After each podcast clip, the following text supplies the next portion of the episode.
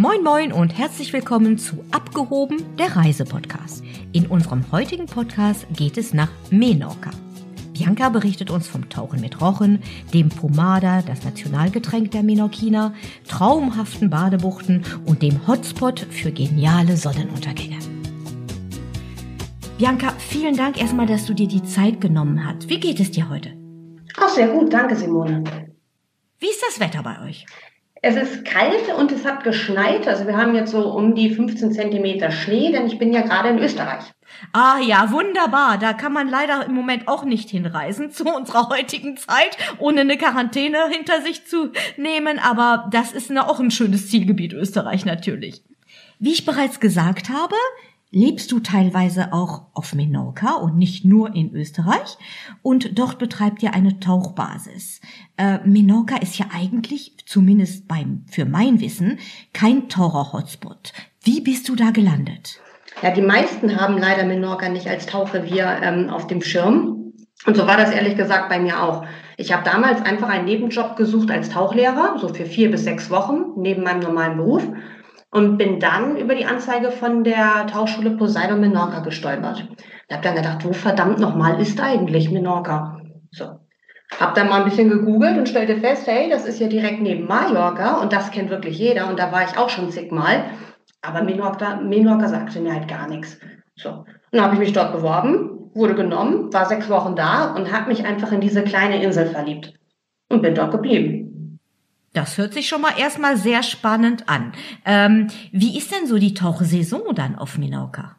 Weil Balearen stelle ich mir vor als Sommerzielgebiet. Vielleicht falsch, aber das ist so meine erste spontane Idee. Mallorca ist für mich kein Winterzielgebiet, ähm, gesamte Mittelmeerregion nicht. Wie lange kann man oder wie, welche Monate kann man am besten tauchen dann auf Menorca? Also die Saison geht normalerweise beim Tauchen vom April bis Oktober, bis Ende Oktober. Da ist das Wasser mhm. immer noch warm, das geht ganz gut.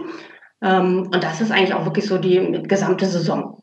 Ja, im Winter passiert da gar nichts. Da geht die ganze Insel in ihren Winterschlaf zurück. Ja. Ich glaube, viele Hotels sind auch geschlossen über den Winter, richtig? Das stimmt. Also es macht ganz, ganz viel zu. Also die Restaurants schließen, die Hotels schließen und es sind wirklich nur noch vereinzelte Kleinigkeiten, die offen haben weil eben aber auch keine Direktflüge nach Menorca im Winter angeboten werden. Ah ja, natürlich, ja. Das ist natürlich, ja klar, dann limitiert das natürlich auch äh, den Tourismus dann durch die Flugkapazität, die dann halt eben da möglich ist, ne? Und muss man sich dann das so vorstellen, dass im Sommer, weil ihr ja nur im Sommer aufhabt quasi, ähm, dann sehr, sehr hoher Andrang ist nach Menorca? Ist das so wie Mallorca? Ist da Massenziel, Massentourismus oder ist das eher so eine beschauliche, kleinere Insel? Also Gott sei Dank ist Menorca wirklich eine kleine, beschauliche Insel. Selbst im Sommer gibt es keinen großen Ansturm. Theoretisch könnte man auch sagen, Menorca ist immer noch so ein bisschen ein Geheimziel. Ja, die Leute, die es kennen, kommen gerne wieder. Ähm, aber dass wir da über Massentourismus sprechen, das gibt es dort gar nicht.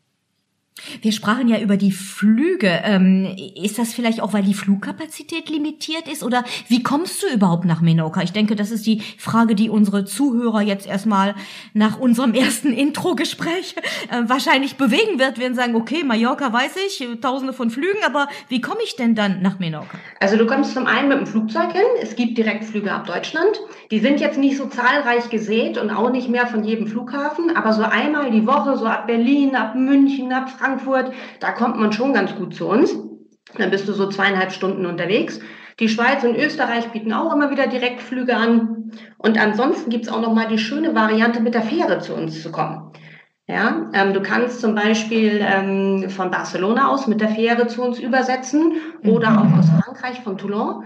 Das kann man dann so als naja, Mini-Urlaub vielleicht schon mal nehmen, dass man mit dem Auto anreist, bis nach Toulon fährt oder nach Barcelona, dann neun Stunden auf eine Fähre geht und zu uns übersetzt. Genau, das wäre meine Frage gewesen. Wie lange dauert die Überfahrt? Aber neun Stunden ist ja eigentlich ganz gut machbar. Also das ist jetzt nicht so eine besonders lange Anreise, dann muss man sagen. Ne? Das ist ja auch eine schöne Alternative, hast du recht. Also wird mir auch gefallen, erstmal den Urlaub ein bisschen einklinken zu lassen durch, äh, durch diese Überfahrt dann auf dem, auf dem Wasser. Das ist bestimmt sehr, sehr schön. Und die Überfahrten sind auch nachts, also von daher kann man sich das so. auf dem Schiff wirklich gemütlich machen und dann die mhm. ganzen Lichter sehen, wenn die Schiffe ablegen. Dann fährst du halt so am Mallorca vorbei, was auch immer ganz cool aussieht und dann bist du halt nach neun Stunden bei uns. Sehr cool.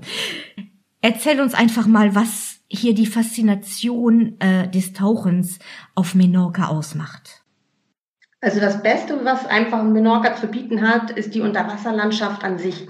Ja, wir haben extrem bizarre Felsformationen, Überhänge, Grotten, kleine Höhlchen. Also jetzt nicht das kunterbunte, wie man das aus dem Roten Meer kennt, sondern bei uns ist es eher die Landschaft an sich, die wir unter Wasser haben. Ja, dann haben wir eben auch kaum Strömungen, sodass ähm, auch Anfänger da gut tauchen können, weil die Sichtweiten auch sehr, sehr gut sind. Ja, und für die Fortgeschrittenen haben wir dann auch oder das ein oder andere noch im Petto.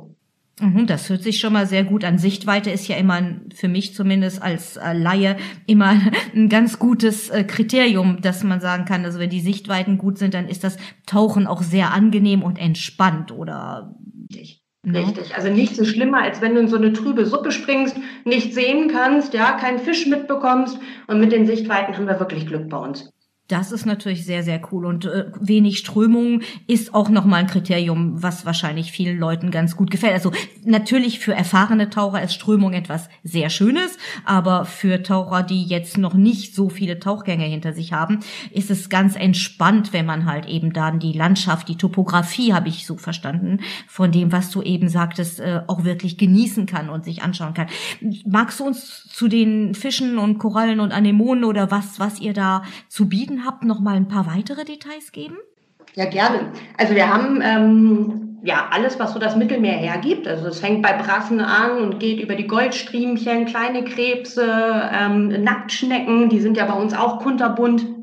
Ähm, dann haben wir so immer im Mai, Anfang Juni die Rochen bei uns, und zwar die richtig großen Dinger. Die sind oh, so ungefähr 14 Tage bis drei Wochen sind die bei uns. Ähm, und das ist halt immer so ein Mega-Highlight. Oder eben auch im Herbst, wenn das Wasser wieder kälter wird, dann kommen die Säbchen zurück in einer großen Anzahl. Dann sind auch wieder sehr, sehr viele Nacktschnecken da, was halt ganz viele begeistert. Dann haben wir so den Seehasen bei uns rumkrebsen. Also da gibt schon viel zu gucken. Hört sich, hört sich super an, weil wir werden jetzt also auf jeden Fall, glaube ich, schon mal die Taucher unter unseren Zuhörern begeistert haben für Menorca. Jetzt ähm, wollen wir mal rüber zu den Aktivitäten an Land gehen. Vielleicht hast du da auch ein paar Geheimtipps. Also mir ist Menorca bekannt für dafür, dass es eine grüne Insel ist, auch viele ökologische Projekte hat ähm, und halt eben auch sehr schön ist zum Wandern. Was könntest du uns da über diese Inseln noch mehr erzählen? Mhm. Also es stimmt tatsächlich, Menorca ist wirklich schön grün, vor allen Dingen so in, der, in dem mittleren Bereich von Menorca. Da ist es auch ein bisschen hügelig. Ähm, dann haben wir einen Küstenrundweg, den Camí de Cavai, der ist 185 Kilometer lang und führt einmal komplett ähm, um unsere Insel an der Küste entlang. Und da wird halt überall Wandern angeboten, Reiten angeboten, Mountainbike-Touren und das macht halt richtig viel Spaß. Das hört sich nach einem richtigen Aktivurlaub an, ne? Also auf der Ecke kann man das ganz locker machen. Also so den ganzen Rundweg, das ist super. Sehr schön, sehr schön. Ähm, also auf jeden Fall was für Leute, die aktiv sein wollen und nicht nur an den Stränden abhängen wollen, kann man so sagen, oder? Genau. Ähm, kulturell gibt es da irgendwie in der Hauptstadt noch irgendwas, was man besichtigen sollte? Habt ihr auch so kulturelle Highlights, äh, die man vielleicht nicht so kennt? Naja, also ich würde mal sagen, zum Beispiel der Litiker-Steinbruch ist zum Beispiel was Kulturelles. Also es ist ein riesiges Areal ähm, was mit so einem mittelalterlichen Garten ähm, ja ausgestattet ist, wo es viele Labyrinthe drin gibt, wo Open-Air-Konzerte stattfinden, meistens eben Klassik. Ähm, dann gibt es im August und doch, ich glaube im August ist es nur, ähm, ein Festival, wo es auch nur ähm, Klassikmusik gibt. Mhm, schön. Auch im Mahon den größten Naturhafen ähm, Europas angucken. Das ist vielleicht auch nicht so verkehrt. Das wären so die Sachen. Sehr schön. Und die Hauptstadt selbst? Mahon, ähm, ja, Mahon ist schön, Mahon ist groß, also für das Verhältnis der Insel. ähm, muss man einfach so sagen, es, Menorca ist halt wirklich winzig. Ja, und da mal durch die Altstadt zu gehen, macht echt viel Spaß. Und was man dort mal machen sollte, ist in die Destillerie von Sonsrigueur zu gehen. Das ist der Gin dort ähm, auf der Insel, der dort ähm, hergestellt wird. Und im Mahon befindet sich dort die Distille. Und da kann man halt auch mal das ein oder andere Gläschen Gin probieren. Gin geht immer, finde ich, ne? kann man immer sehr schön genießen. Sehr, sehr gut. Wenn wir schon beim Thema Essen und Trinken sind, was sind da noch deine Tipps? Ähm, was sind die Geheimtipps an Restaurants, an Gerichten, die man mal probieren sollte? Oder ja, was du uns erzählen kannst, was man auf Menorca auf gar keinen Fall verpassen darf? Also ich bin ja ein Fan davon, ähm, mir Situadea anzugucken. Das liegt halt am anderen Ende der Insel, da wo wir auch sind. Ähm, dort gibt es zum Beispiel eine wunderschöne kleine Altstadt. Ja, das sind malerische Gassen, wo man noch diese alten Fensterläden draußen an den Türen, äh, an den Fenstern sieht, ähm, wo du Boutiquen hast, die so ein bisschen, ja, skurriles Zeug auch mal haben. Du findest dort ähm, zum Beispiel auch einmal die Woche den Fischmarkt, wo du frischen Fisch kaufen kannst. Und wer dort eben glaubt, dass, dass das am Hafen wäre, der irrt. Das ist wirklich in der Stadt. Ähm, und du kannst diesen Fisch in einem der Restaurants, die drumherum liegen, zubereiten lassen. Oh, das ist außergewöhnlich. Das habe ich noch nie gehört. Das ist cool. Das macht wirklich Spaß. Du gehst halt hin, holst dir zum Beispiel deine Garnelchen, wanderst ins nächste Restaurant und die brutzeln dir das und stellen dir ein super Gericht auf den Tisch. Das ist wirklich einzigartig. Habe ich wirklich, bin ziemlich viel verreist, aber das habe ich eigentlich noch nirgends gehört und finde ich total originell, weil dann kannst du, also das kannst ja wirklich alles ähm, so à la minute für dich zubereiten lassen, wie du es gerne essen möchtest. Das ist sehr, sehr schön. Sehr cool, sehr, sehr cooler Tipp. Wunderbar. Ähm, Mietwagen und sowas gibt es das auch oder gar nicht bei euch? Doch, Mietwagen gibt es auch. Am besten kann man den wirklich dann im Maron äh, mieten, da wo man mit dem Flugzeug normalerweise auch ankommt. Ähm, und du brauchst halt so über die Insel von A nach B so ungefähr 40 Minuten. Viel größer ist das Ganze nicht. Nö, das ist, äh, ja, das, äh, das braucht man nicht jeden Tag dann machen. da hat man in einem, in einem Tag quasi die Insel einmal umrundet, ne? Dann bist du von A nach B gekommen. Ne? Du musst dir vorstellen, Menorca hat eigentlich nur eine Straße. Ja, die führt einmal komplett rüber und links und rechts geht, gehen so wie Fischgräten die vereinzelten anderen Straßen ab. Ja, und ähm, dann kannst du dir halt jede Ecke mal angucken. Wenn du dich halt einmal verfahren hast, musst du immer den ganzen Weg wieder zur Hauptstraße zurück. Aber von der geht's halt nur in zwei Richtungen. Klingt sehr entspannt irgendwie. Da kann jetzt ich Auto fahren. Ja, klingt nach totaler Entspannung irgendwie. Sehr, sehr schön. Ähm, beim Thema Entspannung natürlich Strände ist das, was jeder Urlauber sich auch wünscht. Kleine Buchten gibt es auf Menorca. Ähm, hast du da irgendwelche Top 3 oder Top 5, äh, die dir besonders gut gefallen, aus welchen Gründen auch immer, ähm, an Buchten und Stränden? Mhm. Also wir haben ja zum einmal die Cala Galdana und die Cala Macareia. Das sind so die bekanntesten Buchten bei uns, weil die einfach traumhaft schön sind. Ja, also du fährst dahin und es ist einfach super schön. Allerdings sind die aber auch immer so ein bisschen überlaufen, weil auch die Einheimischen lieben das dort, die Touristen fahren da eben hin. Und deswegen ist so mein Favorit, mein persönlicher, ist die Cala Alga, Alga Arens. Das ist jedes Mal ein Zungenbrecher. Ähm, die liegt so ein bisschen nördlich, leicht versteckt und sieht so ein bisschen aus, naja, so ein bisschen wie eine Ostsee, hinter den Dünen, so ein bisschen romantisch, verspielt, also echt nett. Und da führen sich wenige Leute hin. Und das ja. sich da mal so ein bisschen umzugucken. Ja, das hört sich total krass an, eine Ostseelandschaft. im Mittelmeer, das ist wirklich außergewöhnlich. Also ich denke, man wird dann auch, weil die Insel, wie du sagtest, ja nicht besonders groß ist, hat man dann auch Zeit, verschiedene Buchten sich anzuschauen. Und vielleicht ist das auch gerade, weil man ja auf Menorca sehr viel Ruhe hat, auch ganz nett mal an einer der Buchten zu gehen, wo die Einheimischen sind. Da ist ja auch ein bisschen Leben dann, ein bisschen ähm, ja was anderes zu sehen und dann halt eben mal ein paar für andere Tage dann so Buchten auszusuchen, die wirklich fast menschenleer sind. Das ist wirklich die Abwechslung wird es machen. Weißt du zufällig, blöde Frage vielleicht, aber weißt du, wie viele Buchten Menorca hat? Oh Gott, nein, das weiß ich wirklich nicht, aber es sind viele. Es sind viele. Dabei bleiben wir, das ist muss auch nicht festgehalten gehalten werden im heutigen Podcast. Es reicht, glaube ich, den Zuhörern zu wissen, dass sie eine riesige Auswahl haben an kleinen, wunderschönen Buchten, die total unterschiedlich sind. Gibt es irgendwelche Feiertage, die du, ähm, also oft ist es ja so im Mittelmeerraum, dass besondere Feiertage da sind, die wirklich besonders schön sind zu erleben? Ähm, es gibt eigentlich nur ein großes Fest, beziehungsweise einen großen Feiertag auf Menorca und das ist das Fest des, des äh, San Juan. Mhm. Das ist immer um den Johannistag rum, das ist so 23., 24. Juni. Ähm, und da ist die ganze Insel im Ausnahmezustand. Ja, da wird eine Woche lang wird gefeiert an jeder Ecke und der Höhepunkt dieses ganzen Festes ist dann in der Nacht zum 23., 24., 6. Ähm, da wird dann mit ähm, fast 200 Reitern ähm, ja dieses Fest begangen. Da sitzen dann die Reiter auf menokinischen, also reinrassigen menokinischen Pferden und reiten durch die engen Gassen von Citadella. Ähm, und das ist halt ein Megaspektakel. Hört sich sehr schön authentisch an. Ist das aber auch so zugänglich für jeden Touristen, also für uns Urlauber? Oder ist das eher so, dass man da so ein bisschen nur, ja, beiseite ist quasi? Oder kann man an dem Fest tatsächlich teilnehmen? Da kann man wirklich dran teilnehmen. Das heißt, du kannst einfach in die Stadt gehen, suchst dir ein gemütliches Plätzchen und wartest, dass diese 200 Reiter an dir vorbeigehen und ihre Pferde steigen lassen. Dann gibt's wirklich an jeder Ecke kleine Stände, wo du Pomada, das Nationalgetränk von Menorca, zu dir nehmen kannst kannst.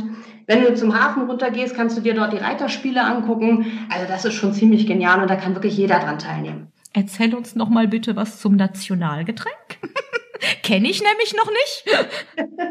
die Pomada besteht eigentlich nur aus dem einheimischen Gin, den Sorigueur, und ähm, so eine Art ähm, Limonade. Aha.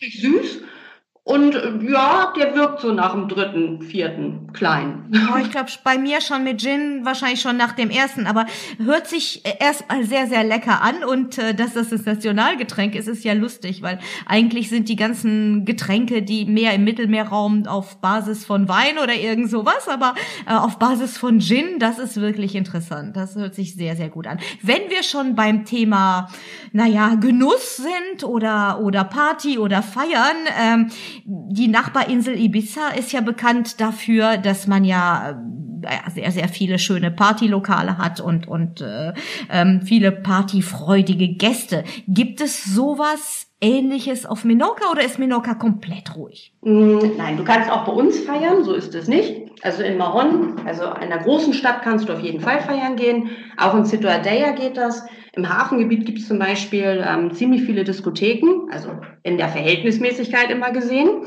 Einige Clubs mit Live-Musik, also zum Beispiel die Jazzbar, die hat regelmäßig ähm, einheimische Künstler vor Ort und die machen halt wirklich gute, gute, gute Musik. Ähm, du findest im Hafen auch genug Bars, wo du so einen schönen Absacker mal trinken kannst. Also das gibt, gibt es schon. Aber du wirst halt keine Ballermann-Atmosphäre finden. Es ist nicht so, dass du da in einem Pulk durch Straßen geschoben wirst. Das gibt's bei uns gar nicht.